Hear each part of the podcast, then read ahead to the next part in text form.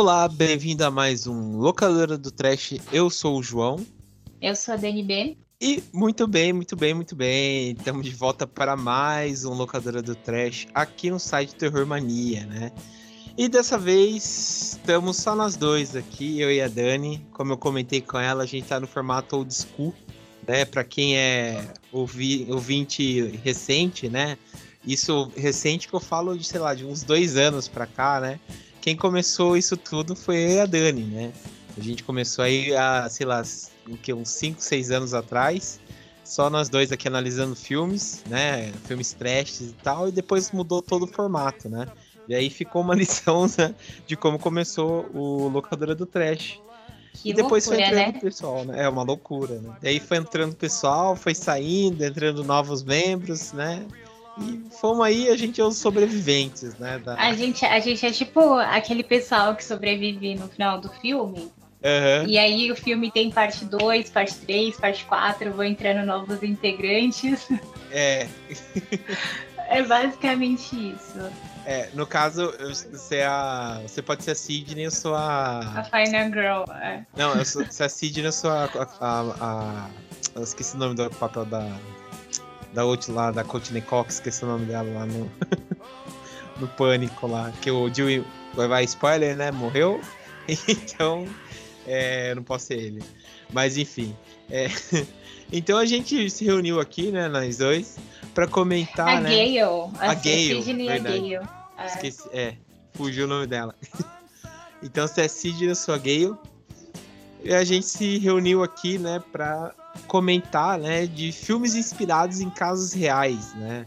É, até essa sugestão aqui, quem deu é a Isa, né, de, de pauta e tal, ela que não pôde participar hoje, mas tá nos nossos corações. Um beijo, Isa. E a gente separou aqui cinco filmes, né, que a gente vai comentar um pouco sobre eles e também vai comentar o que ele foi baseado, né? Às vezes dá aquela forçada, né, de barra que o filme vai tentar se inspirar, né? Mas tá lá, né? Tá lá, foi inspirado, né? Então a gente vai comentar aqui. Mas beleza, antes da gente comentar, a gente só vai passar os recadinhos aqui rápidos e a gente já volta.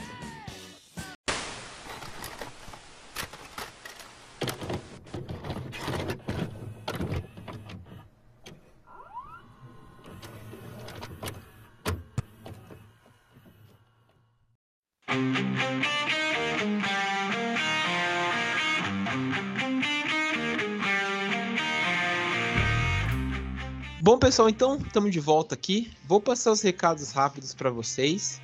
O primeiro recado que eu tenho para dizer, pessoal, para vocês encontrarem a gente nas nossas redes sociais, porque é importante que às vezes, né, a gente passa os, não, às vezes não sempre, né, a gente passa os recados para vocês através das nossas redes sociais. Então, tanto Facebook, Instagram, Twitter, você vai encontrar a gente através do nosso arroba, que é o arroba terrormania666, né? Então, tudo sobre relacionado ao podcast, ao site Terrormania, vai estar nas nossas redes sociais, né? Então, se você quiser informações a mais, vai estar sempre lá. E também dizer que você vai poder ouvir a gente, né? O Locadora do Trash, através também de vários dispositivos, né? De, de, de áudio e tal, mas os principais são Spotify, iTunes, Amazon, né? O Deezer e Google Podcast. Então, vocês ouvem a gente por lá. E também dizer que a gente tem um, um po- Spotify, né? Que a gente sempre coloca, né? A trilha que toca aqui no programa. A gente sempre coloca lá para vocês ouvirem, então vocês acessem lá o site Terror Mania, que sempre a gente deixa linkado no post a trilha que tá tocando. Então, se você se interessou pela música que tá tocando, vai estar lá para vocês ouvirem. É a mesma coisa no Filmou Nosso, né? A gente também deixa linkado lá para saber, ah, que filme que vocês comentaram aqui, né? Não precisa às vezes voltar, né, para ouvir que filme que a gente comentou. Se quiser voltar, pode também voltar, como eu sempre falo. Mas tá lá no Filmou, só clicar lá que vai aparecer o filme que a gente comentou para vocês assistirem e tal, que é sempre legal dar essa contribuição a mais na, na conversa, né? E também, caso vocês queiram mandar um e-mail, né, comentando, falando, às vezes, ah, quero fazer uma é, quero convidar vocês para participar do nosso podcast, para, sei lá, fazer uma reunião e tal, ou um contato um pouco mais profissional, manda e-mail pra gente que é o contato@terrormania.com.br, que lá a gente conversa, a gente tem esse respaldo, né, um pouco mais profissional, mais direto, né, mais fácil também de, de conversar e mais rápido, né? Então é só contato@terrormania.com.br e por fim, acesse nosso site que é o terrormania.com.br também. Beleza? Bom, Dani, eu sei que você mandou lá no Instagram, né, pro pessoal, aí a importância, né, voltando às nossas redes sociais, vocês têm, a gente tem esse contato direto com vocês. Eu sei que você perguntou aí pro pessoal que filmes que eles gostam, né, é, inspirado em casos reais. Fala aí, o que, que eles responderam? Bom, é, eu perguntei lá no, no Instagram, né, qual foi o filme baseado em fatos reais que deixou o pessoal mais assustado, né? Porque tem essa. Não adianta ser só baseado em fatos reais. Tem que ser aquele filme chocante que a pessoa que eu não acredito que, eu, que isso foi real. É. E aí, vamos ver lá o que o pessoal respondeu. É, o Elias Thomas falou que foi Massacre da Serra Elétrica, um clássico. Uhum. Excelente. Né, um filme chocante até hoje. É, o Vitor Viola falou que foi filme The Pack, a Alcateia. Não hum. conheço esse filme. Eu também não, não conheço esse daí. Alcateia, até procurar aqui. Mas se ele falou que ficou assustado, o filme deve ser bom, né? Deve ser. É The Pack que ele colocou? Isso. Vixe, nunca vi esse filme. Ah. Outro aqui, só os amigos do João online, né? Porque o, o Dário PS falou que foi The Conjure, né? A invocação do mal. Óbvio. É o um filme assustador mesmo, tá certo. Ah, super. é... o Afro Futurista, esse se a gente pudesse dar um presente para ele, né? De, de seguidor mais participativo. E já é nosso amigo, ele sempre participa. É, é, ele falou que o filme mais assustador que ele viu foi Henry, Retrato de um Assassino. Esse filme é pesado, só que ele falou é, que depois que descobriu é, que descobriu que era tudo mentira, o medo diminuiu bastante. Uhum. É, é meio é decepcionante, né? Uhum. Mas Henry é, é pesadinho mesmo. Ou esse, só esse uma vírgula aí, esse PEC Alcateia, eu tava vendo aqui, realmente é, é bem. É baseado em história real, porque é filme australiano. Então, realmente, tudo que acontece na Austrália é, é terrível. A história de uma mulher, de uma, acho que é um casal, na verdade, que eles estão numa fazenda e eles são atacados por cães selvagens. Então eles são. Gente. Eles vão se refugiar, eles vão se refugiar e tal. E e são atacados por esses cães selvagens. Então, fiquei. Boa indicação. Boa indicação. Obrigado. Já, já fica aí para para lista do parte 2. Uhum. E aí, o que, que o pessoal falou também mais? É, o Leandro Vencedor, não sei se é assim fala, o Leandro, ele falou que, que é o Exorcista, outro clássico, né? Uhum. Esse nunca sabemos o que foi real e o que não foi. E o curioso leitor, que também sempre participa aqui com a gente, falou que foi contato de quarto grau. Só que ele falou que foi ah, trollado porque ele só soube que era fake muitos anos depois. Ah. Muita gente passou é por isso, né? É verdade, isso daí é com a Mila Jovovic, né? Essa aí eu soube na época que tinha Mila Jovovic, né? Mas é. Teve uma, uns colegas meus que, que ficou perturbado com esse filme aí. É, mas ele, ele vem. Eu lembro que ele vinha na capa falando que era baseado em fatos reais. É. Você vê a é, endenação, né? Aham. Uhum. É aquele negócio, né? O golpe tá aí, né? Exatamente. É... E antes a gente acreditava, né? Porque não tinha muito. Na época da locadora, não tinha muito como você pesquisar. Então você ficava anos acreditando que aquilo era real, que aquilo realmente tinha acontecido. Sim. Sim, Agora é. você descobre no mesmo dia. É. Mas e você, Dani? Que, que filme você ficou chocado, assim, por ser real? Você tem um assim de hum. cabeça, rapidinho? Nossa, agora você me pegou. De cabeça, não sei. Acho que filme, assim, mesmo de ficção, não tem. Acho que mais documentário. Eu vejo muito documentário, né? Tem os documentários uhum. que eu acho bem chocantes. Hum, é, aqueles documentários que você comenta mesmo é, é dureza. Eu... Mas acho que é só se assistir, sei lá, o programa do Datei, né? Já. Já é assustador. Você já fica, né, mal e tal. É verdade, cara. Eu. É, eu tenho aqueles. Eu realmente, tipo. Acho que aqueles, aqueles filmes, tipo é, Face da Morte, essas coisas assim, que não chega a ser também verdade e tal, mas é, é um pouco assim, sabe, para mesclar com a verdade, né? Acho que pode ser um pouco mais jornalista, né? Mas é, dá um pouco de, de, não de medo, mas de flertar um pouco assim, né? Acho que dá dá um pouco assim, né? de aflição. Né? Mas, é... Face da Morte foi outro golpe, né? Foi Todo outro mundo. golpe. Que Todo cai, mundo que acreditava que, que era real. É. Mas beleza. Isso daí, pessoal, comentou? Já. Mas podem. Ah, tem, tem mais respostas aqui também. É, o, seguinte, o, o seguinte de Rick, ele falou que foi o exorcismo de Emily Rose e o Maço. Hum, a gente já comentou. É, a gente já comentou sobre ele aqui, né? Fez uma análise é. muito profunda. Sim. Mas é, aí, é um filme que eu poderia citar, assim, que, que me deixou impactada. Apesar de não acreditar nessas coisas de, de é, possessão e tudo mais. Mas é a situação em si é assustadora, eu acho. E uhum. o Gil MS falou que foi Invocação do Mal também. Né? O pessoal adora esse filme fazer aqui. É verdade. É, é, cada um tem, né, sua, sua maneira de, de expurgar aí, de, de falar. Mas é um, um filme intenso mesmo. Bom, vamos então comentar os filmes que a gente separou. Aí, meu povo, aqui é a Isa. E essa intromissão aqui nos recadinhos é por uma boa causa. Como vocês podem ter percebido na intro, eu não participei da gravação ao vivo com o pessoal desse episódio, porque eu tava resolvendo as coisas e o horário acabou não batendo.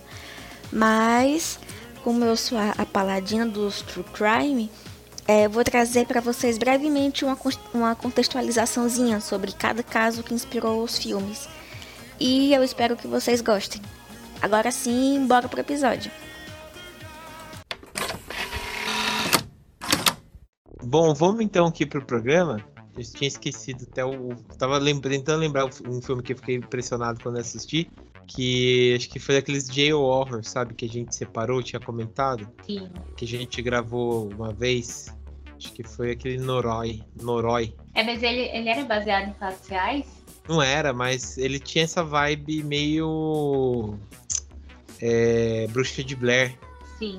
Que foi um filme também em que muita gente na época achou que era de verdade, né? Demorou um tempo para as pessoas entenderem Sim. que não era um documentário, era só um filme. É, e eu, eu queria fiquei... muito ter vivido isso. E, é, e eu confesso pra você, eu fiquei bem mais assustado com esse Noroi do que com a Bruxa de Blair, quando eu vi. Mas o lance da Bruxa de Blair foi assim, quem viveu aquilo na é. época. Você vê agora, acho que não tem a mesma sensação. É, não tem. Eu, eu, eu acho, eu que, acho que eu culpo muito todo mundo em pânico por conta disso. Porque depois que zoa, assim, meio que, né, fica. acaba com a descrença, né?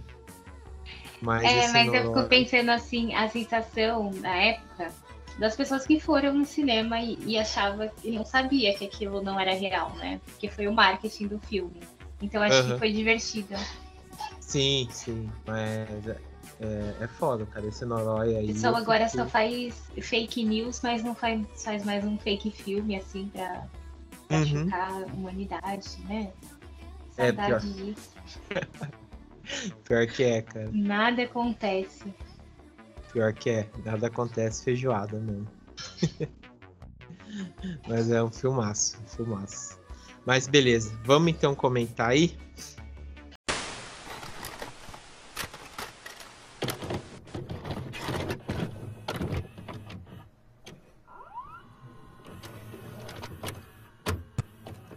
Bom, pessoal, estamos de volta então. É, a gente separou aqui, como eu falei, alguns filmes que a gente trouxe, né, para para comentar, né, de, de fatos, filmes inspirados em casos reais. Né? Como eu falei, a gente tem que ter aquela descrença, né, que é, por exemplo, o diretor, né, daquela ele ouve aquela história, né, então ele tem aquele livre, né, espontânea vontade de fazer um filme, né, baseado, né? A gente às vezes não é 100% verídico, né, mas ele tenta fazer do jeito dele, né? É caso de alguns filmes que a gente vai citar, mas vamos começar, acho que a gente tem que começar pelo clássico, né? É, esse aqui eu confesso que é um filme polêmico, né? Que eu vou explicar o porquê, mas eu gosto bastante. Que é o, do Inferno, né? Que saiu em 2001. Que ele foi dirigido pelo. Dirigido e escrito, né? Pelo Alberto, Albert Hughes, né? Que tem o Irmãos, que é, é baseado num quadrinho, né, do Alan Moore. Então aí acho que quem curte quadrinhos já vai entender a polêmica, né, porque o, o Alan Moore odeia todas as, a, as publicações que ele faz e tal, né, que saem das obras dele, o Joe Watchman, V de Vingança, ele odeia todas essas coisas que saem da, da, dos quadrinhos que ele produz, né. Mas eu confesso que eu gostei bastante desse, desse filme né? E tem, tipo, em elenco, né? O Johnny Depp, que tava no auge, né? Fazendo um monte de filme, né? Era galã, foi eleito, se não me engano, na época, o homem mais sexy da Vivo, faz, né? Faz tempo isso. Eu, não sei, eu não era nem nascida, eu acho. ah, vá, né? Daí a gente tem a Heather Graham, né? Que também é, era sex symbol, né? É, aquele Ian Holm, né? Que é que fez o, o, foi o do Senhor dos Anéis, que foi o Bilbo, ele, é, ele também tava, todos esses atores ingleses, né? Foi um filme muito legal, eu gosto muito desse filme, né? I live where there's no TV, there's no radio, there's no clocks. O filme From Hell de 2001, ele foi inspirado em uma história bem famosa, que é do Jack o Estripador. O Jack Estripador é um pseudônimo é, e ele foi um dos mais prolíficos serial killers de toda a história, em todos os tempos. E uma coisa que ocasionou isso é porque até hoje a identidade real dele nunca foi 100% comprovada apesar dele atuar ainda no ano de 1888, ou seja, tá com um bom tempo e até hoje ninguém sabe quem foi de verdade, assim, o Jack Stripador. Ele atuava em Londres, mais precisamente na região de Whitechapel, que era uma periferia onde tinha bastante prostituição e uma vida assim mais boêmia. E por essa grande quantidade de prostitutas nessa região, é, a grande maioria das vítimas do Jack Stripador foram as próprias prostitutas que passavam boa parte do tempo nessa região, principalmente durante a noite e a madrugada. O modus operandi do Jack é ele fazia um corte profundo na garganta das vítimas e em seguida ele fazia cortes no abdômen e na região genital. Em alguns casos que foram atribuídos a ele, ele também removia alguns órgãos. Por isso que é o Jack o estripador, né? Porque estripa, tira as tripas, coisa tudo e tal. É, além disso, em muitos casos, o assassino de Whitechapel ele mutilava o rosto das vítimas. Em alguns casos, deixava os corpos irreconhecíveis por conta das mutilações que ele fazia. E ainda em meados de 1888, o Jack o Estripador ou alguém que estava tentando se passar por ele começou a enviar cartas para a imprensa. E uma das cartas mais famosas que ele ou essa pessoa que estava se passando por ele enviou foi a carta intitulada From Hell, que essa carta foi enviada junto com metade de um rim humano e foi destinada ao presidente do Comitê de Vigilância do, do, de Whitechapel, que era onde ele atuava. E essa carta, From Hell, ficou tão famosa que ela acabou inspirando várias obras de ficção, desde livros e filmes que no caso é o filme From Hell, que a gente vai falar um pouquinho agora. I had the surfboard and the Beach Boys and the Beasties and the Neil Diamond and the Rob Scott and the Jimmy Schiffrin and the Elvis Presleys, Mesca Bestleys and all them guys. the Dina Martins and the Nancy Sinatras and the, and the Gafsa Safra. And will you do it to me? I hear you do it good, honey, and all that kind of. Will you come up to my house later? Então, é, acho que antes da gente soltar né, algumas coisas, vou deixar aqui a minha amiga Dani soltar a sinopse, porque ela é a garota da sinopse. Lança aí pra gente, Dani, qual que é a sinopse de, do Inferno? Eu vou ter que ler, porque eu não assisti esse filme. Ah, verdade. verdade. Se você quiser, é melhor você dar a sinopse. Beleza, verdade. Bom, é, é o seguinte, é a história, né, do, do investigador, né, que... Peraí, até fugiu aqui. É a história do investigador do Frederick, né, que é vivido pelo Johnny Depp, que ele é aqueles investigadores estilo, meio estilo Sherlock Holmes, né, que ele é, ele é um, foge um pouco do habitual, que ele trabalha para a polícia de Londres, né, é, esqueci o nome lá da, da polícia lá, é, ai, do principal lá, e, e ele é Scotland Yard. E ele vai investigar um caso, né? Do, assassinato e tal. Só que ele é totalmente fora do padrão. Então, por exemplo, ele é viciado em ópio. Então, tipo, ele é contratado para investigar um caso muito cruel que aconteceu com uma prostituta. E nisso ele começa a ver que tem um padrão nisso, né? Nesse, nesse assassinato, porque vai brotando outros. E ele vê que não é um assassino comum, porque esse assassino sabe, por exemplo, anatomia. E aos poucos vai tendo muita. É, muita, tipo. Como posso dizer? Muita coisa pela mídia. Então é o primeiro assassinato que a gente vê que a mídia começa a cobrir. Então começa a surgir aquele caso, por exemplo, do serial killer, né? Que na época não tinha nome de serial killer, né? Porque como a gente viu no Main Hunter, né? Mind Hunter, perdão, é, é um, um, termo até recente, né? O, termo serial killer. Mas é uma coisa que a gente começa a ver um círculo mediático, né? Através disso. Então a gente vê, por exemplo, que surge, tipo, teorias, né?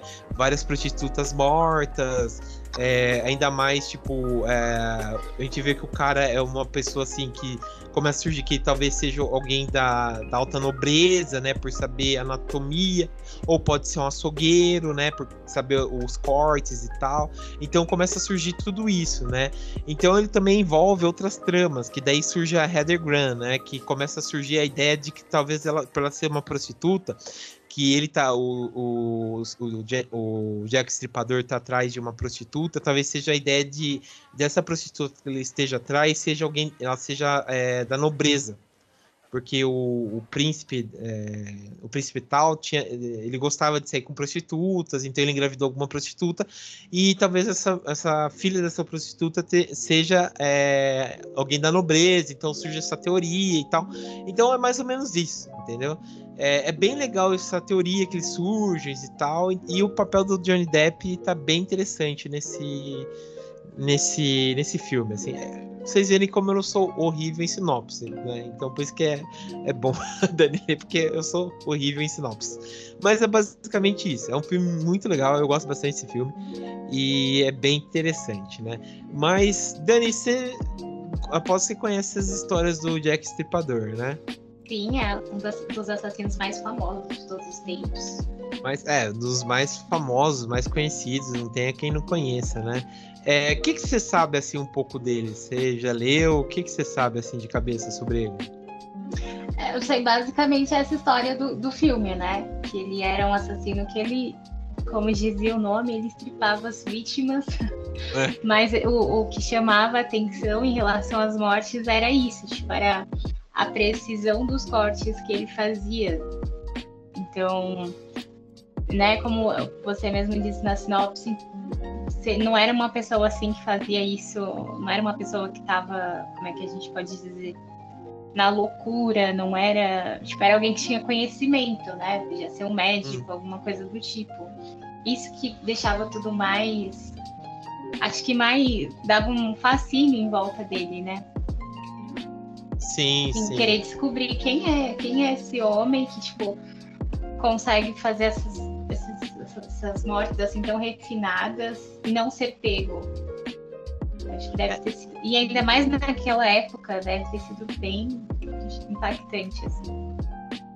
É, então, isso que, que foi e é bem legal, né? O que ele traz e tal, né? Por conta das vítimas e também por conta da, das teorias, né? Então, por exemplo, tem até uma parte no filme e também, tipo, ouvindo também os podcasts, né? Que acho, também que você ouve, né? Os podcasts do True Crime.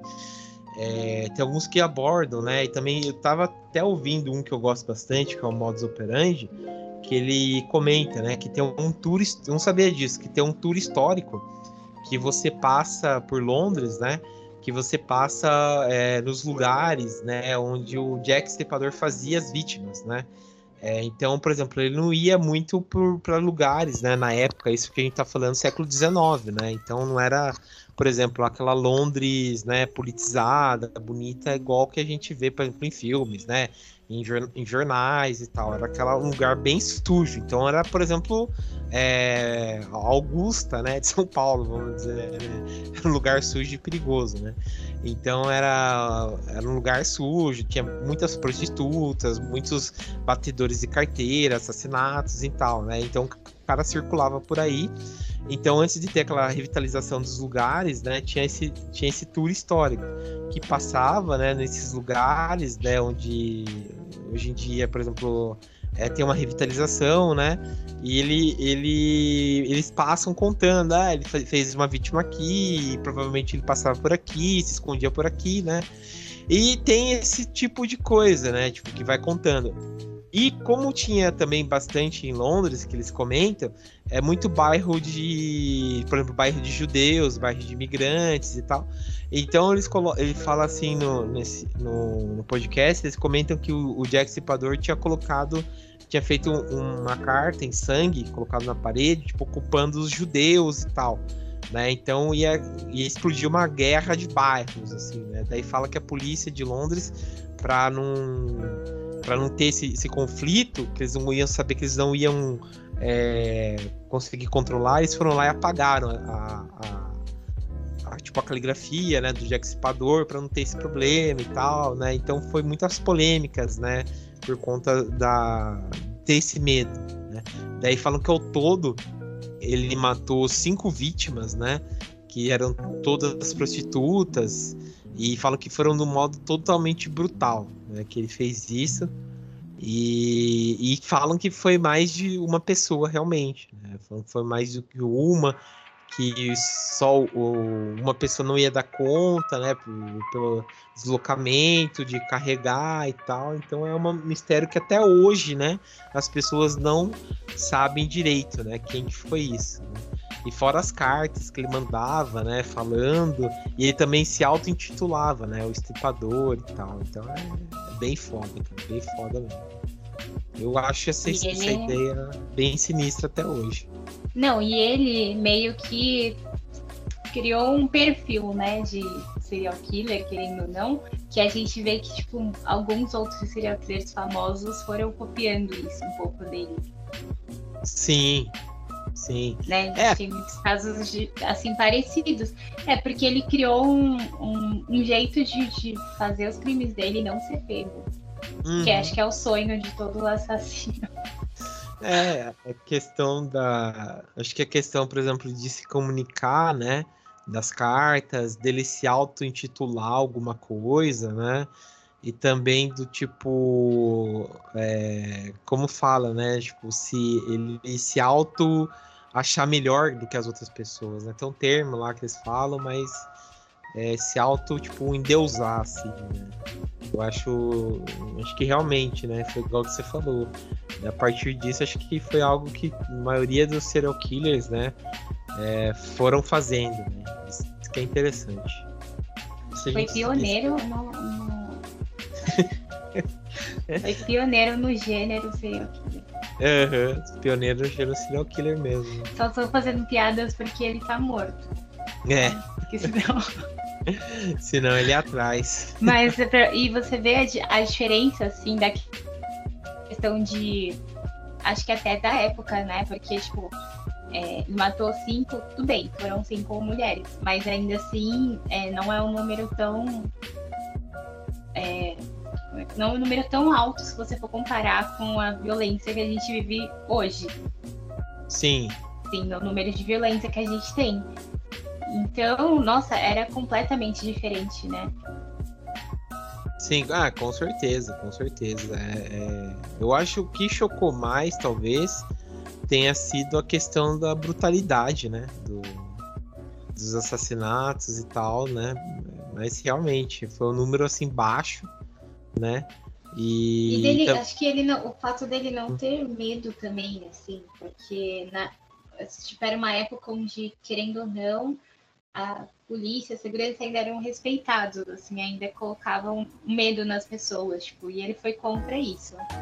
Sim, sim. É, totalmente. Foi contra e, e meteu bala. E isso reforça ainda mais a questão, né, do dele ser tipo da nobreza, né? Porque ele tava acima, né? Então é, é bem interessante isso mesmo. Mas beleza. Bom, vamos passar pro próximo. Ah, e lembrando então... que esse ah. filme, é, esse filme está ah, disponível na Star Plus. Sim, sim. Ele tá lá na Star Plus, fica aí para quem quiser assistir. É, tá lá disponível. É um filmaço, vale muito a pena. É de 2001, né? Acho que é, acho que a gente comentou basicamente todos os pontos, mas ainda assim tem muita reviravolta que, que vale a pena. Eu amo esse filme aí, é, é bem legal. E tem um final bem interessante também. Então fica aí para quem quiser assistir. Mas beleza. Bom, vamos então passar pro próximo.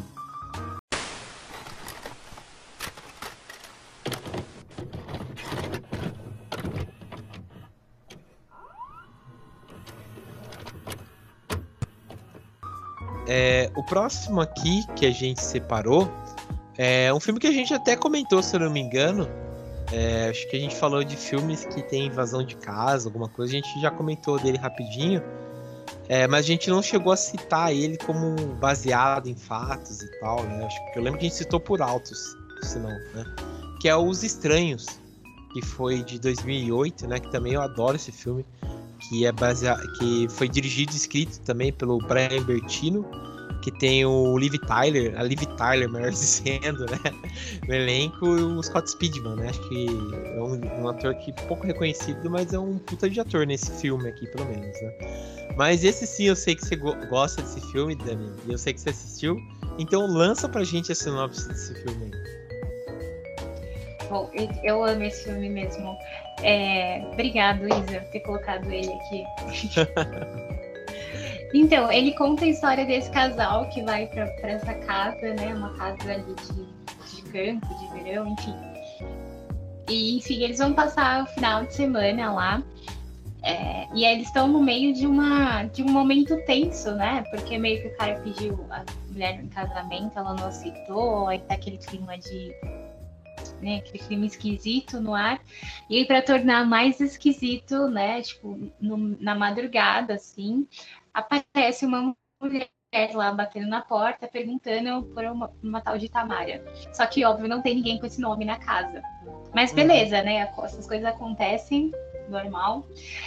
Só que aí a mulher continua batendo na porta. Ela volta, e aí ela começa a ficar, tipo, parada na grama, observando a casa de longe. Enfim, coisas estranhas começam a acontecer até que a casa finalmente é invadida e entram três pessoas estranhas. Daí o nome do filme, né?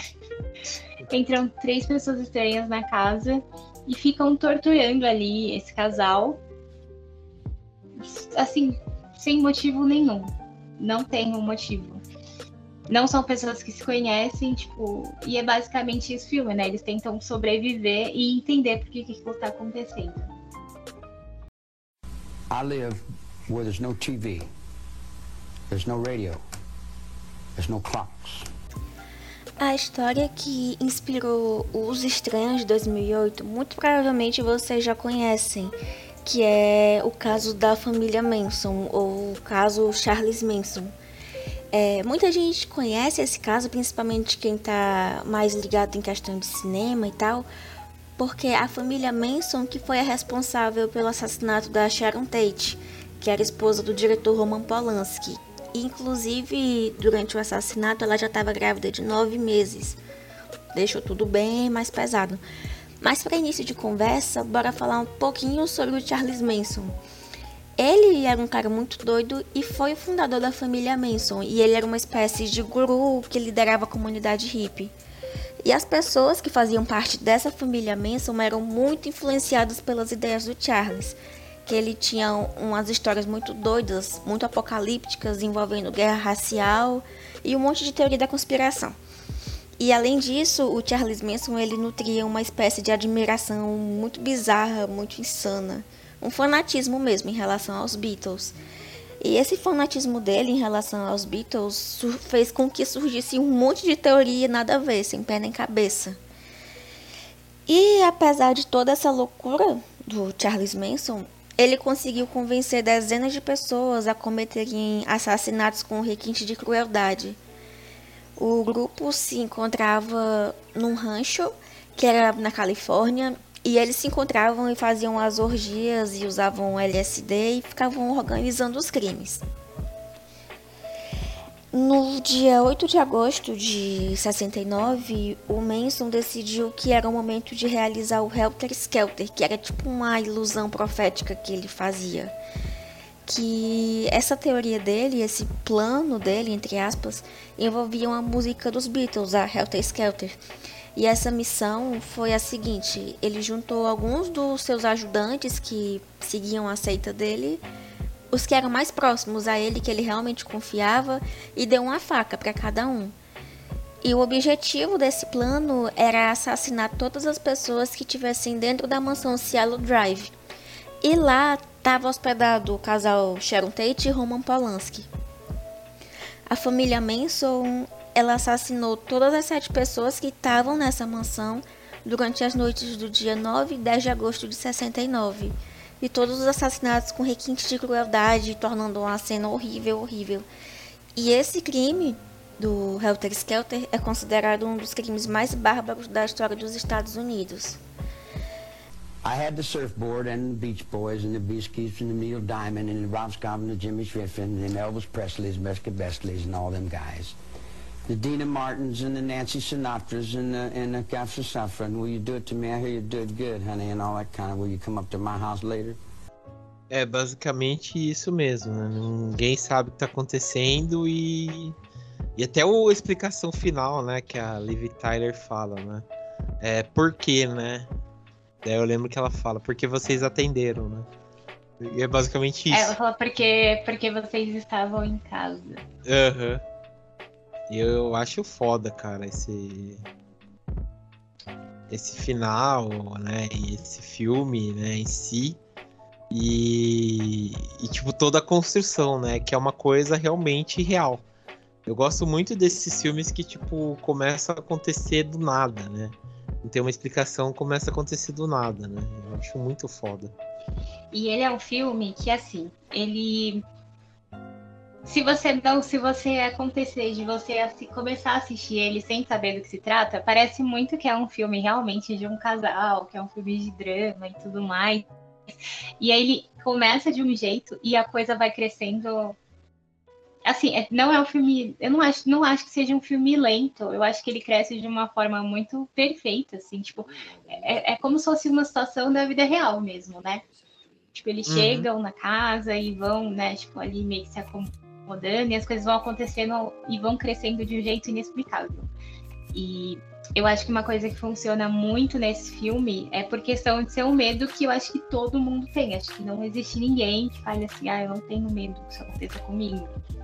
Porque quando você vê um filme, sei lá, às vezes de espírito ou de. Ai, não sei, de tubarão, sei lá o. Às vezes é uma coisa que você não acredita, às vezes é uma coisa que é muito distante da sua realidade. Agora, isso em qualquer lugar do mundo é uma coisa que pode acontecer com qualquer um de nós. Tipo. Então, é, é um filme que realmente dá um medo. Sim, sim, é uma coisa totalmente real, né? Que é o medo da, da invasão, né? Da, da casa, da, né? da seu, do seu espaço, né? E fora que, tipo, vamos dizer, uma pessoa que que, que tipo, surge do nada, né? Tipo, não tem explicação, aparece e pronto, né? Então é, realmente é algo para você ficar com medo, né? E é, eu, eu, realmente, eu lembro, eu comentei, né, quando eu. Até hoje eu lembro, quando eu terminei de assistir, ter, assisti sozinho, ainda morava com meus pais. Eu terminei de assistir, eu, eles saíram, tranquei a casa, ainda fechei a, a porta do meu quarto lá com um móvel e tal, pra, porque eu tava com medo. então é. é mas eu acho que o, o, o, lance, às vezes, é quando você vai tipo, pra uma casa que não é a sua também.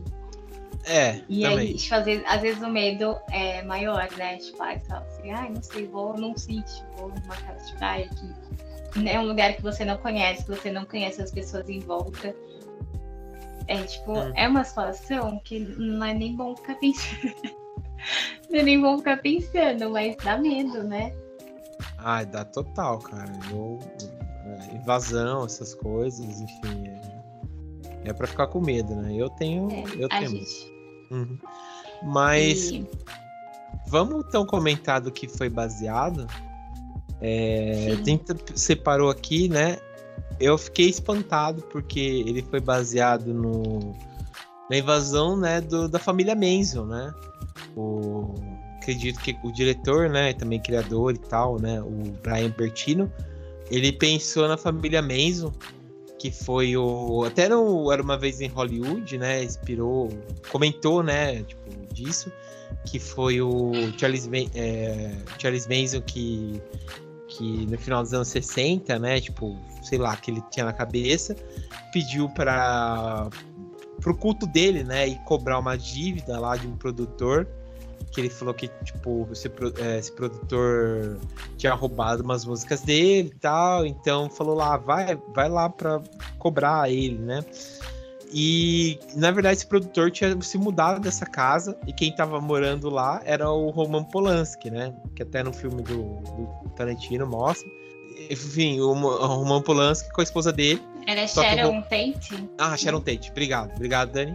A Sharon Tate que estava grávida, né? E a Sharon Tate estava grávida com, a, com, algum, com, alguns amigos dela que estavam lá. E o Roman Polanski acho que estava gravando um filme na, em Londres, né? Acho que era o apartamento, alguma coisa assim que ele estava gravando. E ele também não estava na casa. E a família, né, Manson, que era o, esse, o peguei aqui o nome deles, né, o Tex Watson, também aparece no filme, essa Susan Atkins, essa Patrícia, que não sei o sobrenome dela, e essa linda Casabian, aparece lá e, e, matam eles, né, de uma forma cruel. E, ela tenta, eles tentam culpar, né, as pessoas negras e tal, porque o sonho de Charles Manson era fazer uma guerra racial nos Estados Unidos e tal.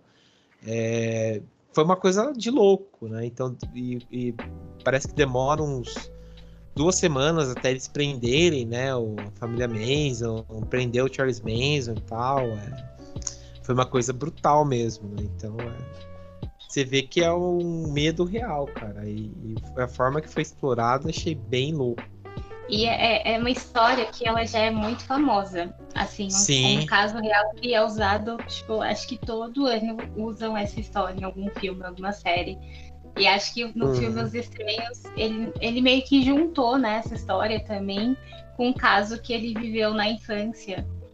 Que, tipo, no bairro dele o pessoal ficava batendo na porta também, perguntando por outras pessoas. E aí depois descobriam que se a pessoa não estivesse em casa, eles entravam e roubavam tudo. E ele ficou com medo quando ele soube. Então, tipo, ele, ele pegou, né, a ideia do que aconteceu naquela época, uma coisa que ele viveu também, e, e tipo, conseguiu construir uma história nova, assim. Então, é, é, tipo, às vezes a gente confunde, né? Porque o baseado em fatos reais não quer dizer que seja 100% fiel à história. Mas ele pega Sim. uma coisa que aconteceu e, e faz e, uma versão dele. E vai por lá, né? E vai por lá.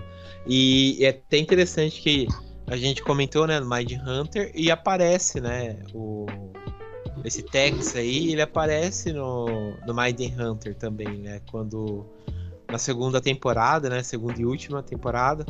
Meus pêsames aí, Maiden Hunter. E, e eles aparecem, né? O Citex aparece e tal, comentando, falando, né? É, e a série é interessante também porque a gente vê como o Charles Manson meio que é, incentivava né, o pessoal a fazer isso E o pessoal também começou a sentir, se sentir bem fazendo. Sim. Tanto sim. que eles começaram a fazer, às vezes, por conta própria, sem ele ter mandado. É, ele só. Ele pegava esses malucos que, tipo, tava pronto, né? Tava pronto, só precisava de incentivo mesmo, né? Pra fazer essas merdas. Porque essa galera que, tipo, por exemplo, era normal, né? Entre aspas, e só tava no rolê errado, eles percebiam, né? Que, que tinha alguma coisa errada e pulava fora, né? É, tinha até, tem até aquele filme Helter Skelter, né? Que ele que ele, tipo, mostra isso aí, tipo, tem uma seguidora que ela percebe que, tipo, vai dar merda em algum ponto, que ela foge, né, desse, do encontro, da família Manson e tal, é, é, bem foda mesmo. Puta de um filmaço, viu? também, esse Hell do. Mas é, é, mas é foda, é foda. Os Estranhos é um filme muito bom. Mas bom, bom, bom filme, bom filme, boa, boa história esse daí pra, pra se e tem, e tem pra assistir na HBO. Sim, sim, boa. É, tem pra assistir na HBO tem, Max. Tem o 2, tem o 2 e o 3, né? Tem... Sim, é, o, os Estranhos 2 eu, eu gostei. Você gostou dos Estranhos 2? Você lembra alguma coisa? Gostei, assim. Eu, é, eu acho que o primeiro ainda é o melhor dos três, assim. É, Mas o... é, um, é um bom filme. Uhum. É, os, o 2 ele fica um pouco mais holidiano, né? Ele fica um pouco mais tipo sangue nos olhos e tal, né? É a. É, tipo, sai o Brian Bertino, né? Entra um outro diretor. E, e você vê que ele fica um pouco mais. É, como posso dizer? Bem mais. É, tipo, fodão, assim, né? Tipo, até a menina, tem a Final Girl e tal. Né? Mas é bem legal. É, é, tipo, ele é mais. Ele tem mais cara de blockbuster, assim. Uhum. Tipo, o pessoal é mais. Nossa, sabe, fazer altas. É, como é que se diz? Alta, tipo, consegue se defender e tal.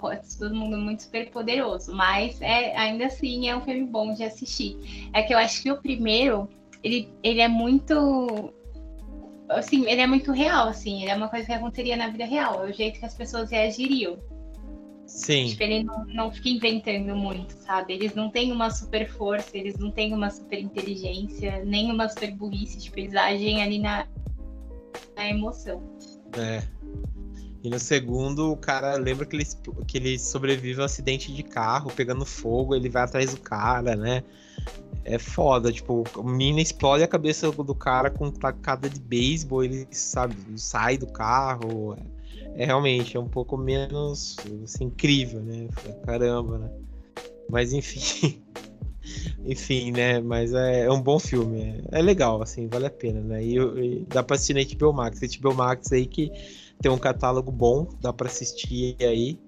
É, tem um monte de filme legal de, de terror antigo e tal, que a Warner coloca, que vale a pena. E não tá um preço exorbitante, não.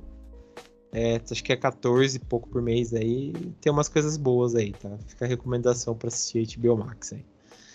Mas beleza. é, vamos então passar pro próximo.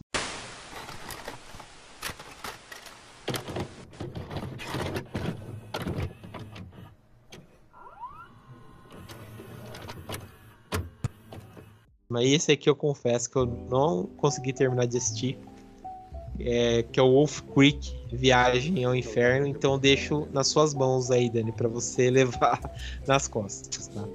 É, eu... Esse... Oi? Eu amo esse filme. Aí eu vejo que tem um fandom muito grande esse filme aqui, viu? Eu preciso realmente pegar para terminar de assistir esse filme, porque o fandom desse filme é, é grande.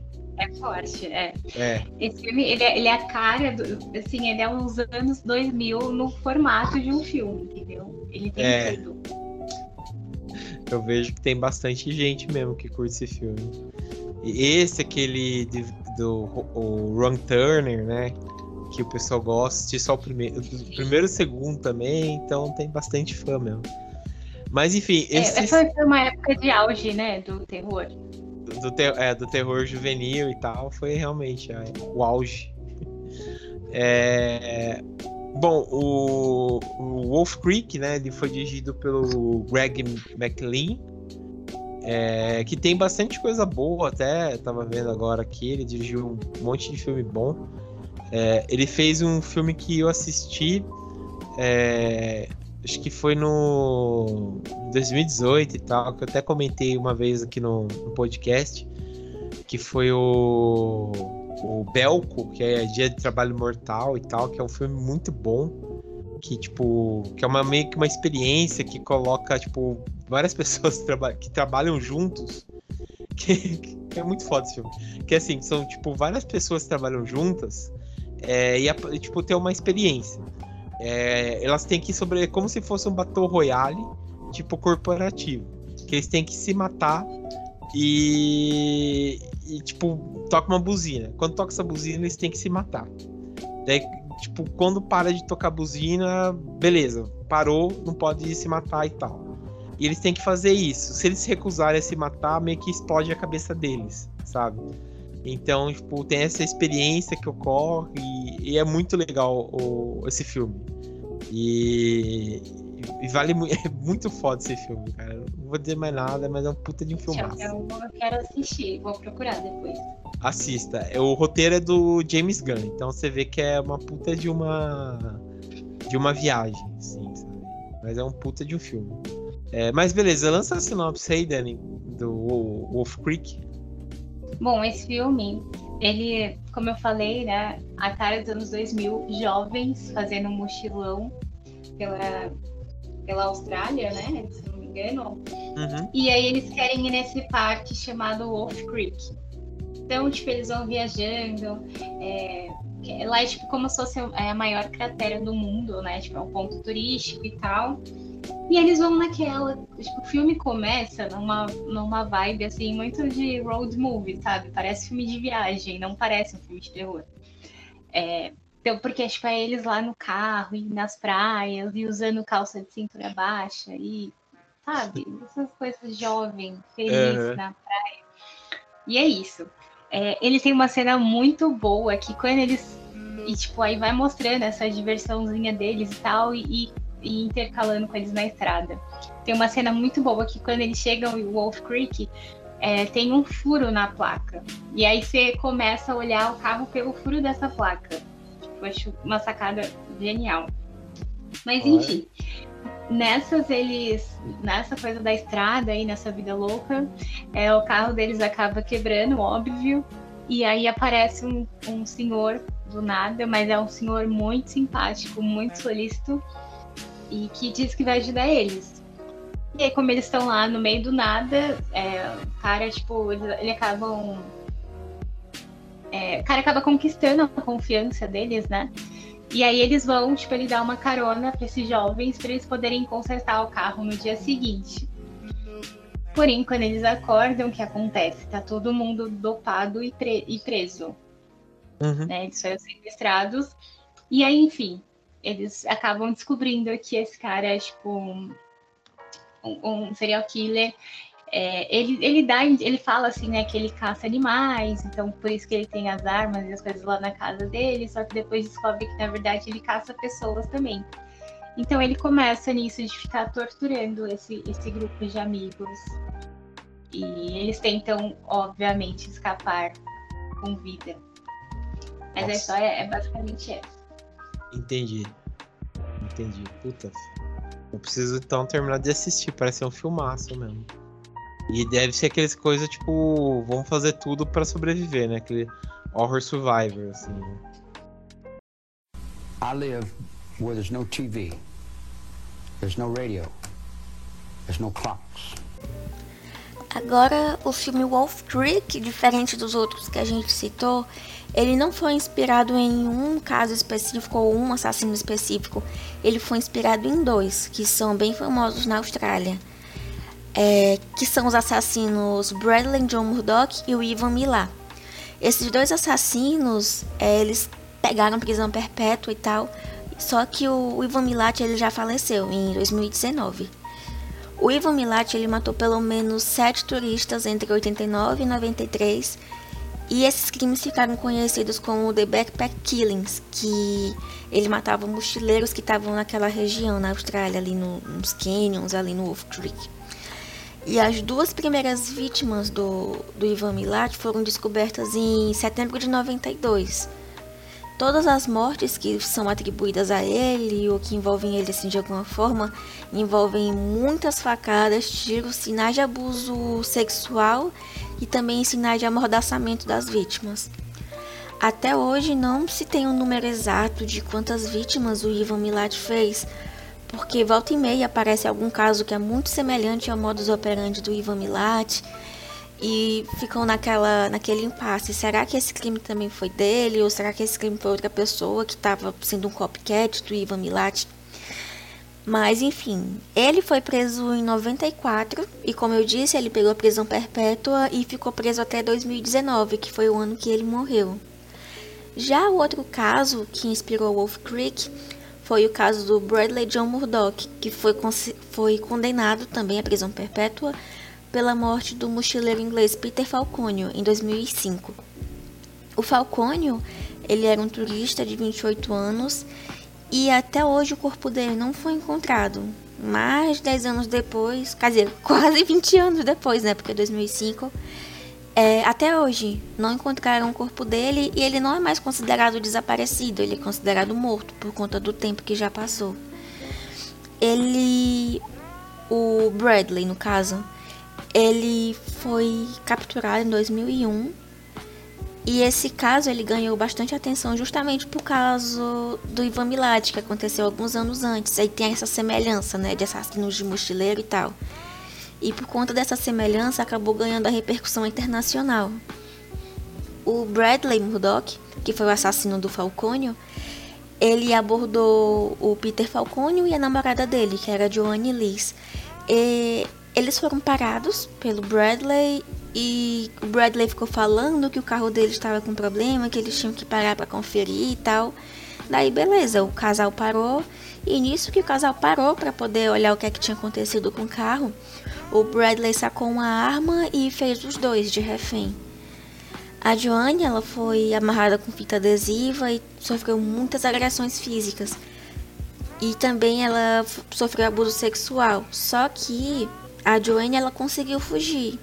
Infelizmente, o Peter Falcone não teve a mesma sorte e foi pego pelo Bradley Murdoch, que, como eu disse, até hoje o corpo dele não foi encontrado. O Bradley Murdoch ele foi considerado culpado em dezembro de 2005 e ele ainda está vivo até hoje. E ele está cumprindo prisão perpétua. I had the surfboard and the Beach Boys and the Beaskies and the Neil Diamond and the Rob Scott and the Jimmy Schiffin and the Elvis Presleys, Mesca Bestleys and all them guys. The Dina Martins and the Nancy Sinatras and the, and the Gafsa Safran. Will you do it to me? I hear you do it good, honey, and all that kind of. Will you come up to my house later? E aí, para quem, pra quem gosta assim de Final Girl, é, é, muito bom porque tem duas, né? É, na, porque pode dar spoiler, né? Acho que todo mundo pode. já viu esse filme. É, menos eu, né? Mas pode dar. Porque é muito interessante, porque, tipo, o, o amigo delas, ele não vê nada do que acontece, praticamente. Tipo, ele ficou tão dopado que ele não viu. E as meninas, elas conseguiram fazer tudo elas conseguiram é, fugir, elas, elas, eles estavam presos em lugares diferentes lá dentro da, da, da, Era como se fosse uma fazenda, cara, assim, tipo. Elas conseguem fugir, elas conseguem se encontrar, elas conseguem pegar o carro dele, atirar nele, elas conseguem ir pra estrada e achar outras pessoas, tipo, elas conseguem fazer tudo enquanto o cara tá lá. Sério, nossa. É sorte dele, né? Mas ele sobrevive, o cara? Então, ele é o único que sobrevive, acredite. Então, Mas as duas meninas esse morrem? É o segredo, tive uma sonequinha. Sim, as duas meninas morrem e ele sobrevive. E aí o que acontece é que quando eles mostram lá, né, tipo, depois que acaba o filme, que eles vão contar a história, eles é. falam que o, o, quando teve o julgamento, é, ele foi o primeiro suspeito, na verdade, ao invés do, desse senhor, porque era o senhor que morava no meio do nada. E ele era um, um cara jovem que estava viajando com duas meninas. Então ele foi o primeiro suspeito. É, ficaram achando que ele tinha cometido o crime. É, então, depois de muita investigação, é, ele que foi, acabou sendo o. Ele que acabou ficando preso e o outro uhum. cara, que é o senhor, acabou sendo solto por faltas de provas. Só que, tipo, depois começaram a acontecer outros crimes naquela região. É, tanto que tem outros filmes, né? Sim, é, eu vi que é uma trilogia, né? É, então. E daí o, o tipo, outro que era o assassino mesmo não foi pego. Nossa, que bosta, é. Então tirar a soneca não serviu pra nada, né? Pois é. Mas é uma história muito boa. Assim, não boa, né, gente? Mas. Nossa. Mas eu falo que é, é, é, se você pensar, é uma loucura, né? Você pegar assim, sair por aí, você não sabe quem você vai encontrar nesses lugares no meio do nada. É, isso aí é. Falam que esse negócio aí do, do deserto é, australiano aí é bem tenso, né? Essas coisas desse outback australiano aí é, é bem intenso mesmo. Restaurante. Uhum. Não, e é, tanto que no começo do filme eles começam falando, né, que 30 mil pessoas desaparecem por ano na Austrália. Sim, é esse começo aí eu, eu vi. Isso porque é 2005, né? Sei lá, hoje em dia. Mas é muita gente. Eu nem sabia disso. Eu não sei quantas pessoas aparecem aqui no Brasil, mas se você parar pra pensar. É, dá bastante é gente. Uhum. Uhum. Bastante mesmo. Mas. Putz, é uma historiona, cara. Pensei que elas iam ficar vivas e tal, mas nossa, que bosta. Bom, vamos comentar então a história do, do que foi baseado, né? Acho que esse aqui foi baseado totalmente, né? Numa história real.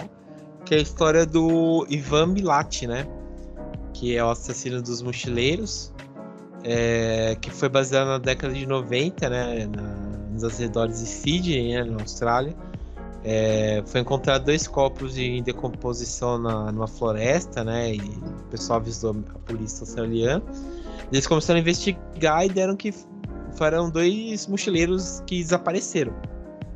Daí, é, investigação vai, investigação vem e acharam o, algumas pessoas que começaram a fazer retrato suspeito, de, retrato falado de um suspeito e começaram a apontar que esse cara, na verdade, passava desse Ivan Milat, né? Que já tinha passagem pela polícia por conta de um estupro. Que ele usou, na verdade, um nome falso e tal. Ele foi preso, foi solto, alguma coisa assim. E, e quando ele foi, a polícia foi lá para investigar, né, esse, esse, assassinato e tal, para bater de frente, aí fizeram uma batida na casa dele e foi achado tipo um monte de coisa suspeita, né, tipo um monte de armas, é, os equipamentos, né, e também muitas coisas das vítimas, né, mochilas, pedaços de corpos que estavam em decomposição, é, e também é, pedaços, né, tipo, de, de, pertences, né, que eu tirava como o troféu da, das vítimas, né, que era, tipo, coisa, é coisa muito comum, né, do, serial killers ter troféus, né, da, das suas vítimas, né, somente ele, que era, tipo, um caçador, né, então ele tinha esses troféus das vítimas dele. Então ele, ele foi condenado a seis prisões perpétuas, né? Não sei como isso é possível, né? Mas enfim, é condenação deles. E, e, e, também ele foi condenado, né? Acho que teve mais uma investigação a sete assassinatos né, no total. Então é uma, ele é um dos, um dos assassinos serial mais conhecidos da Austrália. Né? Então é, é para ficar de olho aí, tipo, sei lá, se você for para Austrália aí, cuidado para quando for fazer mochilão aí, tá? Porque é foda, né? É foda. Até naquele filme lá, Entes Queridos, mostra, né? Que, que é foda você se aventurar muito na Austrália, né? Que tem maluco em toda parte. Mas é bem interessante a história desse cara aí. Você curtiu, Dani, a história desse, desse cara aí? Eu, nossa, eu achei muito interessante, assim. É, é, eu acho que achei legal uma coisa do filme também, é que ele mostra muito isso, porque assim, durante a viagem, eles se deparam com muitas pessoas que têm um comportamento que a gente acharia suspeito ficam fazendo piadinhas, comentários, fica aquele clima esquisito. E aí, na hora que eles acham alguém que, tipo, é, consegue falar bem, é, consegue passar confiança para eles, eles caem numa cilada, assim. Sim. Eu acho muito interessante esse ponto. Porque ele era um. Ele, tipo. Ele não era. Ele não chega. Ele não é um assassino assim, chega atacando a vítima. Tipo, já correndo atrás, já prendendo ela, né? Ele consegue, tipo, ganhar a confiança das pessoas. Ele, ele pega as pessoas pela mente, assim, para elas confiarem de ir na, na casa dele, ficar lá com ele, beber com ele. Tipo, achei isso muito bem pensado da parte dele, né? É, é o jeito que a pessoa tem, né? Tipo, se falta atributo físico, né? Vamos pensar no atributo mental, né? De, de sobreviver do jeito que, que dá, né? É bem legal. É, seria é... o que ele consegue, não fale com estranhos. Bem isso, né? Não aceite. Somente se for australiano. É. Ou não se invente de fazer essas besteiras aí de fazer mochilão, né? Que foda. É. Eu não sei como ainda não fizeram um filme de terror no, no Airbnb, né? Uma coisa mais. Bem isso, né? Bem isso. Mas beleza. Bom, vamos passar e esse pro. Tem assistir no... Esse tem pra assistir no YouTube. Ah, verdade. É, tava esquecendo essas partes aí. É, tem pra assistir no YouTube aí, tá? É só procurar aí o Wolf Creek, né? É, é o melhor. Você ia falar, né? Que é a melhor forma de assistir. Ah, eu concordo também, tem muita coisa boa.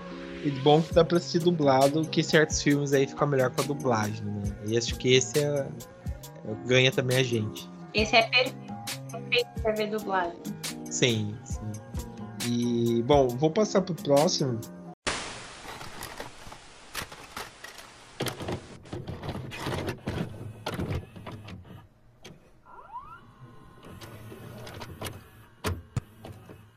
O próximo aqui é o It Alive, de 1976, né? Ou traduzindo aqui para o Brasil, Devorado Vivo, que é um filme do Toby Hooper, né?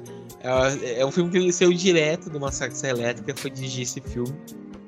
Então a gente vê muita coisa é, que tem a ver com Massacre Elétrica, algumas coisas que foram baseadas do, do, do, psicose, né? Tipo, um cara que vive isolado no hotel, é, é aquela pessoa meio que em céu, sabe? Tipo, não gosta de, de mulheres e tal, né? Só convive com prostitutas, mas ao mesmo tempo mata elas. É uma coisa leve, né? E nisso, tipo, você, aí você conseguiu assistir, Dani, antes de mais nada? Ou, ou não? Infelizmente não. Não. Bom, esse aí eu digo que você não perdeu nada, porque acho que desse daqui da lista foi um dos que eu menos gostei, apesar de ter sido dirigido pelo Toby Hooper, sabe? Porque achei um filme bem preguiçoso. É... A história é o seguinte, é um cara que acho que ele vive no Texas, se eu não me engano, e ele tipo compra, ele, ele tem esse hotel, né, que é bem tipo beira de estrada mesmo, bem afastado. E ele, tipo, mora nesse hotel e as pessoas vão lá, não sei porquê, né? Algumas pessoas vão lá. E ele tem, tipo, sabe aqueles é, hotel fazendinha? Sim. E as pessoas vão se. vão, vão se. Vão lá né, para passar um, uma tarde, um verão, fica é, no hotel, na fazendinha, né? E aí, tipo, o cara tem nada mais nada menos isso daí, um crocodilo para expor, né? Só que é aqueles crocodilos. Normal, né? É, normal. Só que é aqueles crocodilos africanos, sabe? Que é tipo, sei lá, uns. É, uns 300 por 500 metros, sabe? Que é aqueles treco que é uma, uma tora. Tipo, sei lá, um pau-brasil o tamanho daquele negócio, sabe? Enorme, aquele, aqueles bichos, sabe? Então ele tem disposição aquele treco. Só que ele usa também como para se livrar das vítimas dele, já que ele é um, um cara psicopata. Então, tipo, ele vai fazer uma vítima, ele mata e joga pro jacaré comer, né? Daí, em certo momento do filme, chega uma família que ele vai, eles vão lá querer ficar no hotel, não sei porquê. E a menina, tipo, tem um cão, que a menina. Isso aí é uma coisa que eu defendo, tá? Que é sempre assim: se você for sair, coloque seu cão na coleira, tá? É porque você não sabe o ambiente que você tá, seu cão pode se assustar, você pode perder seu cachorro. Então, eu sempre defendo isso de você sair, coloque seu cão na coleira. E essa menina, né, igual esse caso, ela menina sai, né, do carro, é aquele ambiente que você nunca viu na vida, solta o cachorro, o cachorro vai lá, não sei o que. E aonde que o cachorro vai se enfiar? Vou dar uma chance pra vocês adivinhar. Adivinha, Dani, onde o cachorro vai se enfiar? Dentro da boca do crocodilo. Din, din, din, acertou. Então o cachorro entra direto na boca do crocodilo. A menina entra em choque, né? É, é, daí o pai da menina, tipo, começa a falar, ah, não sei o que, entrou. Daí eles começam uma discussão. Daí não sei porquê, o pai dessa menina tira da dentro do, do carro uma 12 para matar. Acho que para matar elefante. Né? E o cara que é o caipira que é dono do, do, crocodilo, ele fica bravo, né? Que ele fala, ah, o crocodilo não tem culpa e tal. Daí ele começa a discutir com o cara. Disso ele tira a arma do carro e tal. E ele, o caipira fica bravo, ele pega tipo aquele, aqueles. Aquelas, aquelas ferramentas e tal para carpir mato, sabe? E ele vai atrás do cara e mata ele e joga para pro crocodilo comer, né? Então é basicamente isso, a história do filme é basicamente isso. É, ele fica bravo com uma pessoa, ele pega essas ferramentas aí pra, pra cortar, capinar mato, mata a pessoa e joga pro crocodilo comer. Basicamente é isso o filme todo, sabe? I live where there's no TV, there's no radio, there's no clocks. Agora a gente vai voltar para a década de 30, porque a gente vai contar a história que inspirou o Item Alive do Toby Hooper. É, só um parênteses antes da gente entrar na história em si, é que o Toby Hooper, ele já disse em algumas entrevistas e tal, que a inspiração desse filme veio porque ele ouvia muito a história desse, desse serial killer quando ele era criança. E que essa história, ela é muito faz muita parte do imaginário popular da população lá no Texas, que é a história do Joe Ball. Que é a seguinte, o Joe Ball, ele era um ex-contrabandista que atualmente, atualmente na década de 30, né? Ele era dono de um hotel que funcionava como um bar. Aí, para ele poder entreter os clientes dele que ficavam lá bebendo, ele construiu uma espécie de açude, um pântano no quintal do hotel e ele colocou alguns jacarés dentro desse açude. Daí o que aconteceu? Para poder distrair os clientes, ele pegava alguns animais na região, pegava animais numa mata que estivesse perto e jogava para os jacarés comerem e ficar entretendo os bebum que estavam no bar do, do Joe Ball. Só que daí o Joe Ball, como já deve, deve ter dado para perceber, ele não é uma pessoa muito exemplar e ele começou a trair a esposa dele com várias funcionárias desse hotel. Acabou que essa situação foi saindo do controle e para resolver esse impasse, o que foi que aconteceu? As funcionárias começaram a sumir misteriosamente. Só que chegou um ponto que um dos vizinhos lá começou a reclamar, né, do cheiro de carne podre que estava saindo do hotel. E ele contou para a polícia. Quando a polícia chegou lá para poder averiguar direitinho o que é que tinha acontecido, descobriu um monte de carne podre ao redor dessa, desse açude onde tinham jacarés e restos de cabelo e sangue nos machados. O que foi que aconteceu? É, o Joe Ball ele matou essas funcionárias, esquartejou e jogou os pedaços para alimentar os jacarés dele no hotel. Daí, quando a polícia foi mais incisiva, disse que ele tinha que ir na cidade para ser interrogado oficialmente. Ele só disse que ia entrar no hotel para resolver umas coisas. E nisso que ele entrou no hotel, ele se matou com um tiro no peito. E foi assim que terminou a história do Joe Ball, o caso que inspirou o Item Alive do Toby Hooper. I had the surfboard and the Beach Boys and the Beaskies and the Neil Diamond and the Rob Scott and the Jimmy Swift and the Elvis Presley's, Mesca Bestleys and all them guys. The Dina Martins and the Nancy Sinatras and the, and the Gafsa Safran. Will you do it to me? I hear you do it good, honey, and all that kind of. Will you come up to my house later? É, é isso, sabe? Virou cult esse filme. Realmente, eu não sei por que ele virou cult esse filme. Mas é basicamente isso, o Devorado Vivo.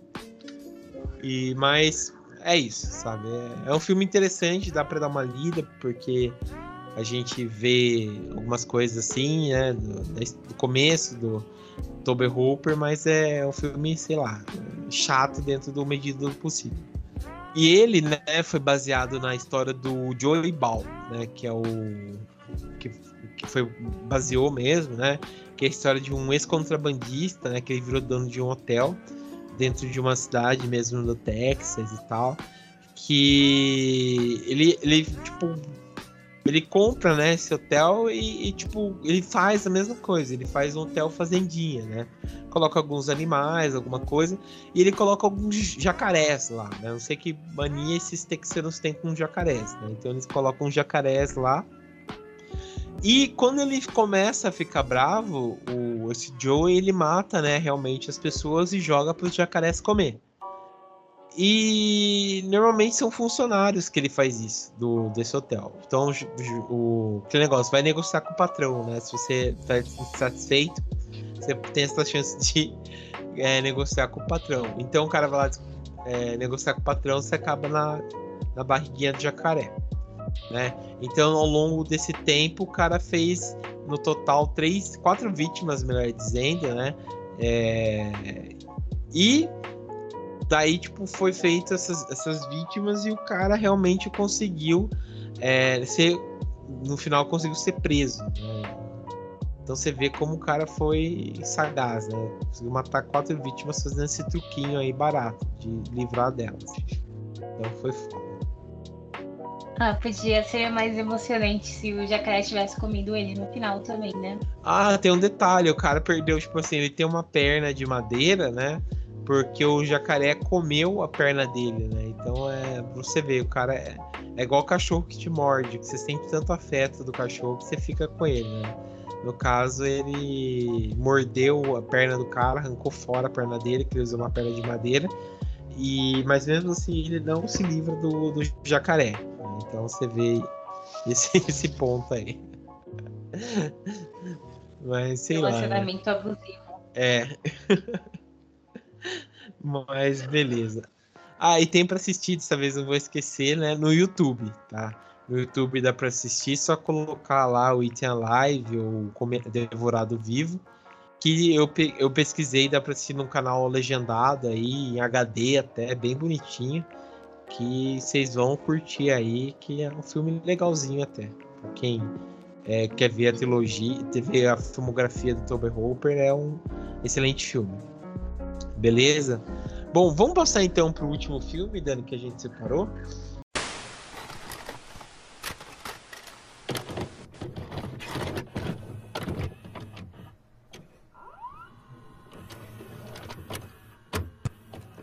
É, esse aqui é o Lobo Atrás da Porta, que é um filme nacional que foi, base... que foi dirigido pelo Fernando Coimbra que tem no elenco a Leandra Leal, o Milhan, é, Milhen, né, Cortaz e a Fabiola Nascimento, puta de um filmaço, adoro esse filme. E saiu em 2013, né, esse filme aqui, que eu lembro que foi um puta de um filmaço, né, assisti adorei esse filme. Mas lança aí pra gente, Dana, a sinopse desse filme. É, eu, eu também adoro esse filme, esse filme é muito bom. E, enfim, ele conta a história, né? Ele começa com a mãe que vai buscar a filha na escola e ela descobre que outra pessoa levou a filha dela. Ela entra em desespero e, óbvio, vai direto para a polícia. E aí, chegando lá, né, depois de toda a investigação, ela acaba descobrindo que o marido dela tem uma amante e essa amante vira a principal suspeita de ter pegado o filme ele meio que vai fazendo um, um flashback de acordo com o depoimento do, das pessoas, né? Uhum. Então você vai vendo como essa mulher entrou na vida dessa família e o mais curioso você vai descobrindo que ela era amiga da, da dessa mulher, né? Agora eu me, me embaralhei, mas é porque a história é muito confusa. mas basicamente é, a, a mãe da criança era casada. E aí o marido dela tinha uma amante, só que a amante era amiga da esposa. E aí o filme mostra como que aconteceu tudo isso até chegar nesse ponto dela pegar e sequestrar a criança. Mas eu acho que o mais chocante disso é o final, tipo, é o que ela foi capaz de fazer, né? Que a gente contou a spoiler.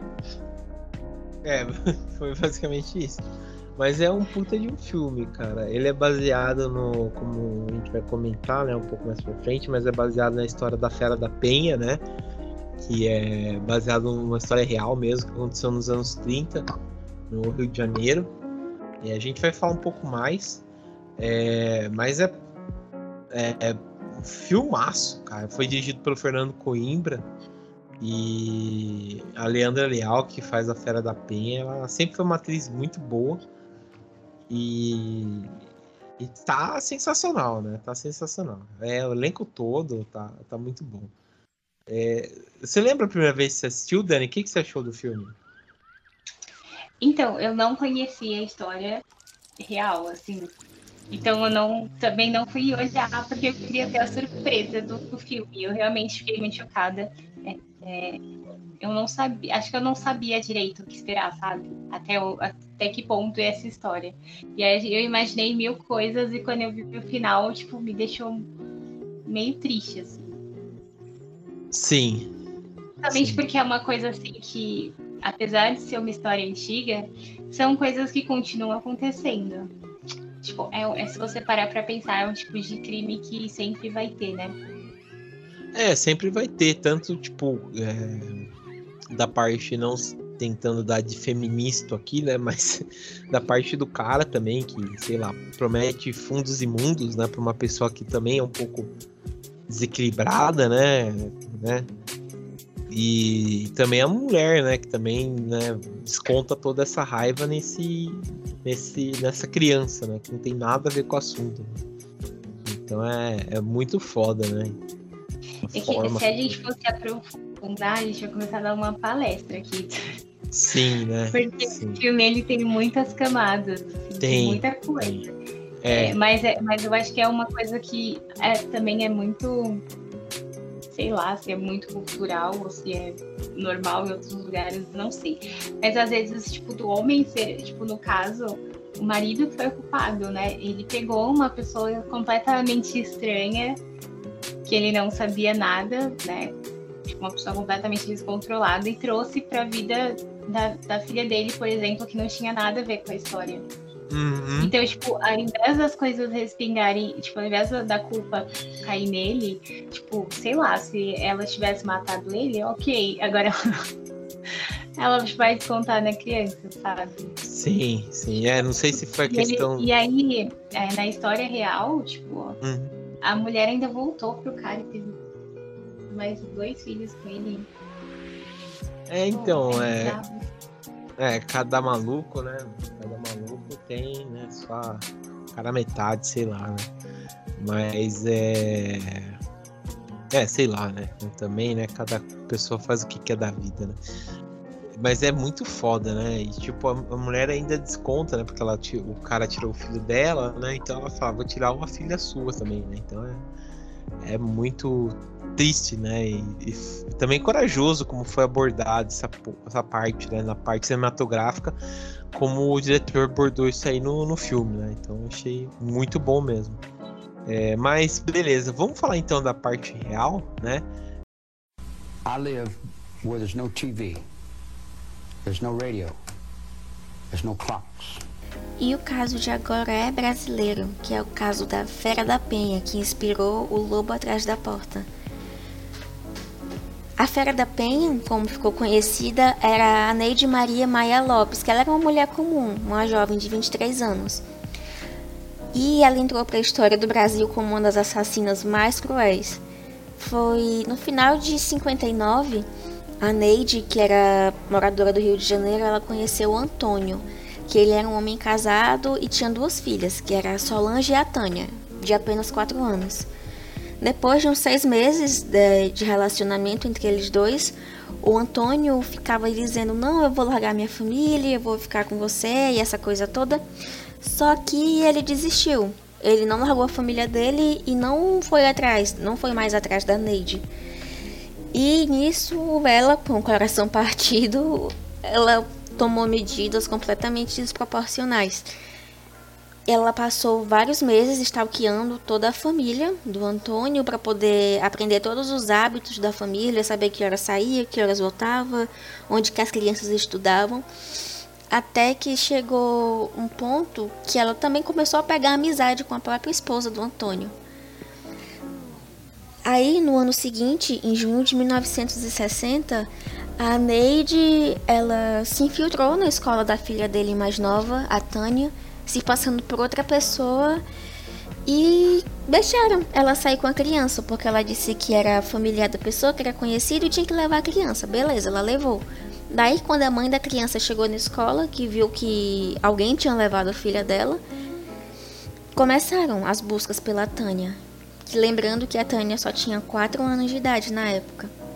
Daí, no desespero, os pais da Tânia, eles contataram a polícia que passaram um dia inteiro procurando por ela. Só o que aconteceu? A Neide, ela levou a Tânia para o matadouro de bois, lá no bairro da Penha, e ela matou a criança com tiro a queima-roupa, com um revólver calibre 32. E para esconder o corpo, a, a Fera da Penha, ela tocou fogo no corpo da, da Tânia e fugiu. Daí algumas testemunhas viram a Neide fugindo do local e falaram com a polícia. Que chegaram lá e descobriram o corpinho da Tânia que ainda estava sendo tomado pelo fogo. Daí foi a comoção nacional, né? Muitos jornais em todo o Brasil falando sobre esse caso brutal e foi um caso que ganhou muita repercussão. A, a Neide, ela foi a principal suspeita do assassinato, óbvio, né? Porque ela foi vista saindo do local e ela também tinha essa história passada com o Antônio. E ela foi presa.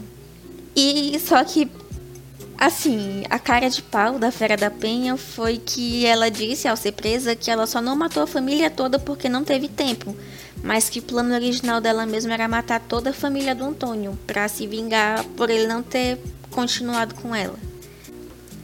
Ela foi condenada a 33 anos de prisão, só que ela só passou 15 anos presa. Em 75, ela foi libertada por bom comportamento e passou a viver com os pais dela até a data da morte deles. A, a Neide Maria Maia Lopes, ela tá viva até hoje e ela tem 85 anos. I had the surfboard and the Beach Boys and the Beasties and the Neil Diamond and the Rob Scott and the Jimmy Schiffrin and Elvis Presleys, Mesca Bestleys and all them guys. The Dina Martins and the Nancy Sinatras and the, and the Gafsa. Will you do it to me? I hear you do it good, honey, and all that kind of. Will you come up to my house later? A história é baseada na Neide Maria, Neide Maria Maia Lopes, né? Que é a Fera da Penha. Aqui a, a Leandra Leal no filme tem nome de Rosa e tal, acho que é para desvencilhar o nome, né? Que ela, a Neide aqui, né, Fera da Penha, ela sequestrou essa menina de 4 anos, que chocou, né, a história e ela que, mata a menina, né? Então a, a, a Neide, ela conhece o Antônio, né? na, que era acho que motorista, né, o cobrador na, de ônibus no final dos anos 50 na, no Rio de Janeiro. E, e, ela fica brava porque ela tem um caso, né, com o Antônio, e o Antônio fala que não vai abandonar a família, né, por conta para ficar com ela, e ela começa a se aproximar, né, como a Dani comentou, né, da Nilza, que é mulher do Antônio, é, e começa a aproximar e tal, fazer aquela florinha. Ele já manda, ele já manda uma, um amante não tem lar. É. Bem isso. E ela fica mais próxima também da Tânia, né? Que é a, é a filha né, do casal.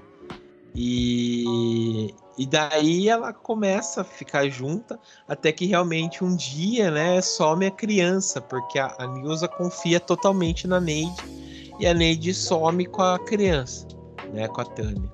Então, nisso, tipo, se for pensar, a Neide demora um ano, né, para tomar confiança da família toda, para ficar com ela e tal. E, e ela some, né, com a criança. É, some com a criança e fala que o crime aconteceu. Ela ficou o dia todo com ela, porque fala que ela saiu às duas horas da, da tarde do colégio. E quando era 8 horas da noite, a criança não chegava, não, chegava, os pais já tinham ligado né, muito tempo para a polícia. E falou que a Neide tinha matado a criança com um tiro de 38, não, perdão, calibre 32, e depois queimou a roupa das crianças da criança tentou ocupar o cadáver, né, no local é, desabitado e tal. E, e, depois ela tentou incendiar, né? Por fim, como é mostrado também no filme, o corpo dela, né? Mas aí quem. A, isso foi no matadouro.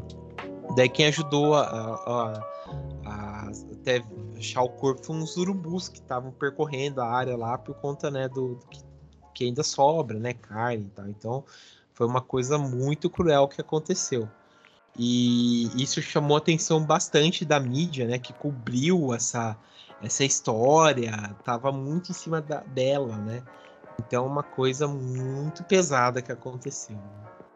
É, então, ela conseguiu, ela pegou, demorou 16 horas a sessão de julgamento dela e ela pegou 33 anos de prisão. É, 33 anos de prisão por conta desse crime, né? Mas ela já se, se, se já está liberada, na verdade, por um bom comportamento. Ela já cumpriu 15 anos né, de prisão e ela foi liberada por bom comportamento. Então ela já está solta por bom comportamento. Tá?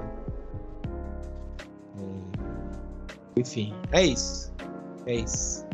Bom, Dani, você tem alguma coisa para dizer? Não, acho que eu vou ver um filme do My Little Pony agora pra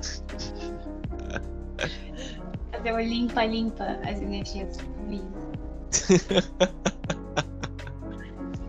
Não, acho que, acho que é isso, entendeu? Acho que é muito é chocante. É, a gente costuma ver os filmes e falar assim, ah, isso é filme, isso é de mentira.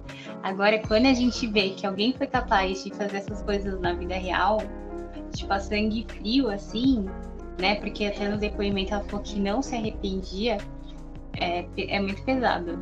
Uhum. É pesado, né? A pessoa compra, com, compra a narrativa dela, né? De achar que ela merecia e tá feliz e tal, né? Que ela não se arrepende, né? Não se arrepende de nada mesmo. Né? É foda, é, é um psicopata, né? Um psicopata mesmo. E é interessante ver como é, como esses filmes, né, esses livros aí é bem sedutor, né? A gente fica interessado por isso, né? É, eu acho que vale a pena uma parte 2, porque se a gente for ver aqui no Brasil, também tem o, o filme da, da Susana von Richthofen, né? Que saiu pela Amazon e tal, que vale uma, uma análise, né? Nossa aí. Isso, porque é um excelente filme. A Carla Dias, que faz a Susana, tá, arrasou, né? No papel. Filmaço. É, mas beleza. Bom, pessoal, então acho que foi isso aí. Cumprimos o nosso papel. Depois vocês vão ficar com o áudio aí da Isa. Talvez fique com o áudio do Jonathan. Acho que se ele ter tempo aí de assistir as coisas, porque ele tá nos corre dele aí, né? Mas é isso. Então quero agradecer aí a presença da Dani. Obrigado, viu, Dani? Gratiluz. Gratiluz. Limpa, limpa, limpa. limpa, limpa, limpa mesmo. Né? Vou calma de Carol com K pra limpar mesmo. que vai precisar. Mas obrigado aí, Dani. E também obrigado aí, pessoal que acompanhou aí. Acesse nossas informações aí, mande recado pra gente quando a gente comentar aí, tá? É, assistam os filmes aí, mandem mais sugestões aí de filmes baseados em fatos reais, tá? E é isso aí, tá? Depois de assistir, se você não se sentir bem, limpa, limpa, limpa aí. Vai assistir um filme do Adam Sandler, que é sempre bom, tá? E é isso. Até mais então, pessoal.